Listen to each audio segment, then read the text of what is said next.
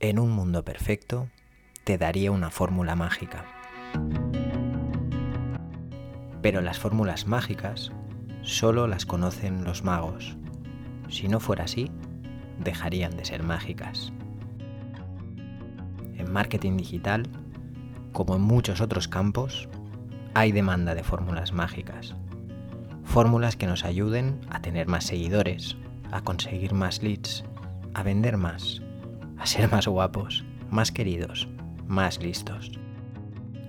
Y como hay demanda, también hay oferta. Mucha oferta. Se venden fórmulas mágicas constantemente, a bajos precios y con grandes promesas. Pero hay un problema.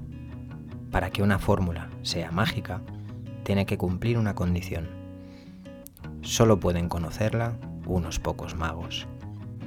Entonces, ¿qué podemos hacer el resto? La mayoría de objetivos que quieres conseguir con fórmulas mágicas son totalmente alcanzables sin ellas. Eso sí, requieren tiempo, paciencia, persistencia, trabajo. Lo sé, eso no suena tan bien como rápido y fácil, pero es más efectivo. Te contaré por qué. La paciencia y la persistencia se pueden entrenar. El trabajo solo requiere voluntad. Es decir, la paciencia, la persistencia y el trabajo dependen de nosotros, de nadie más, de ningún mago. Los libros, los cursos, los webinars, las guías, todos son recursos, herramientas que nos ayudan a hacer el trabajo.